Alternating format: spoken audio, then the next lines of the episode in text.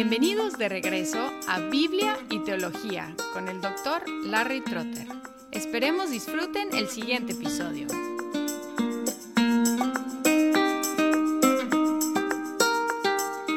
El próximo credo que vamos a considerar es el credo que muchas veces se llama el credo niceno, que no es precisamente el mismo credo que el credo de Nicea que consideramos en el episodio anterior. El credo niceno más correctamente debe llamarse el credo constantinopolitano, porque salió del concilio de Constantinopla en 381, pero sí tiene una relación con el credo que salió del concilio de Nicea en 325. El concilio de Constantinopla se reunió en 381 con 150 obispos, todos del Oriente, y el propósito de ese concilio no fue ser un concilio ecuménico, fue un concilio oriental. No tenemos las actas de los procedimientos, pero ahí ratificaron el credo que llamamos el credo niceno. Pero la verdad es que la historia de este credo es bastante confusa y hay controversia entre los estudiosos sobre el origen de este credo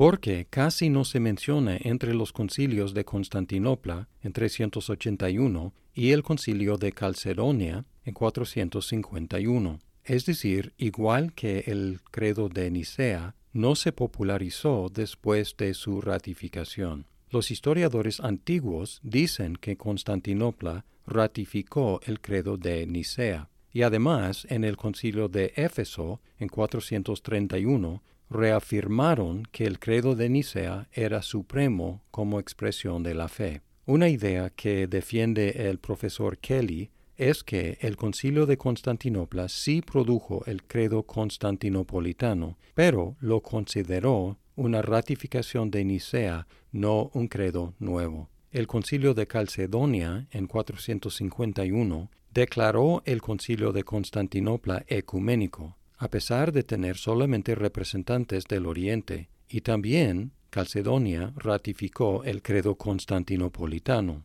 Pero hay una dificultad porque cuando leyeron el credo constantinopolitano en el concilio de Calcedonia, los obispos estuvieron sorprendidos porque no lo conocían. Aun así, estuvieron convencidos de que era legítimo y sí una ratificación y ampliación aceptable del credo de Nicea, y por lo tanto lo ratificaron.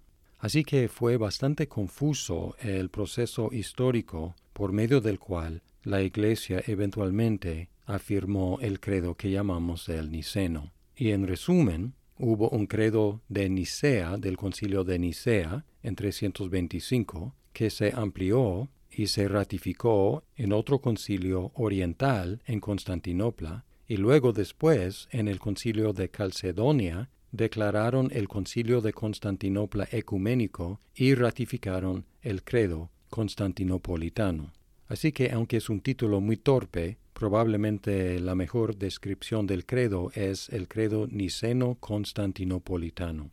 Ahora en cuanto al contenido de ese credo, dice así, Creo en un solo Dios Padre Todopoderoso, Creador del cielo y de la tierra, y de todas las cosas visibles e invisibles, y en un solo Señor Jesucristo, Hijo unigénito de Dios, engendrado del Padre antes de todos los siglos, Dios de Dios, luz de luz, verdadero Dios de Dios verdadero, engendrado, no hecho, consustancial con el Padre, por el cual todas las cosas fueron hechas, el cual por amor a nosotros y por nuestra salud descendió del cielo, y tomando nuestra carne de la Virgen María, por el Espíritu Santo fue hecho hombre, y fue crucificado por nosotros bajo el poder de Poncio Pilato, padeció, y fue sepultado, y al tercer día resucitó según las Escrituras, subió a los cielos, y está sentado a la diestra de Dios Padre, y vendrá otra vez con gloria a juzgar a los vivos y a los muertos,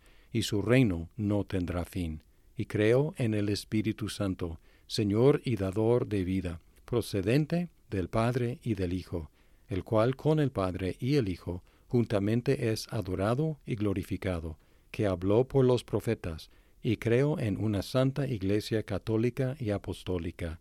Confieso un bautismo para remisión de pecados, y espero la resurrección de los muertos, y la vida del siglo venidero. Amén.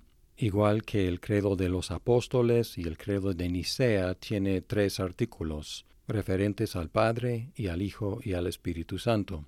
El primer artículo sobre el Padre es un poco más amplio que el credo de Nicea, pero sin ningún cambio de significado. El segundo artículo quitó, es decir, de la sustancia del Padre, pero dejó la expresión consustancial, homoousios.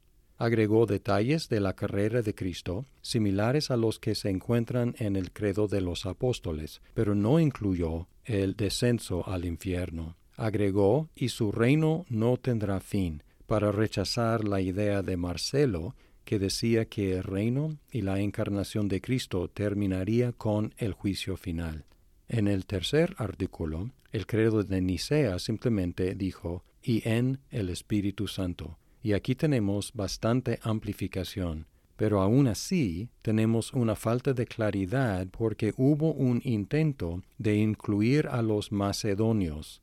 Los macedonios negaron la plena divinidad del Espíritu Santo. Entonces, en el credo simplemente dice, y en el Espíritu Santo, Señor y dador de vida, procedente del Padre y del Hijo, el cual con el Padre y el Hijo juntamente es adorado y glorificado, pensando que podrían incluir a los macedonios sin una directa afirmación de la divinidad del Espíritu Santo. Este intento de negociar no funcionó porque los macedonios no pudieron aceptar que el Espíritu es digno de la misma adoración y gloria que el Padre y el Hijo. Incluyen cuatro atributos de la Iglesia, una, santa, católica y apostólica, y liga el bautismo con el perdón de los pecados con la preposición eis en griego, en nuestra traducción dice para remisión de pecados, que capta la idea de que el bautismo es hacia la remisión de pecados.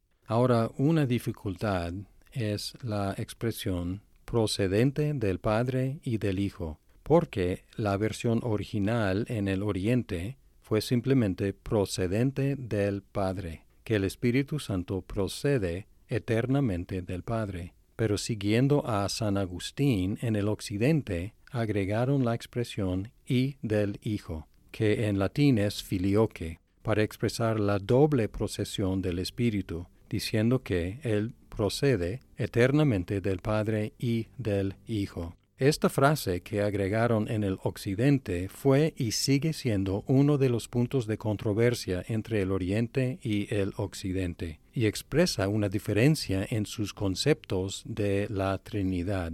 Este credo niceno constantinopolitano es el credo de las iglesias ortodoxas, por supuesto sin la frase y del Hijo. La Iglesia Católica Romana adoptó el credo oficialmente en el Concilio de Trento en el siglo XVI, con la cláusula filioque y del Hijo. Muchos protestantes confesionales lo reconocen como una expresión de la fe cristiana, así que es el credo ecuménico por excelencia.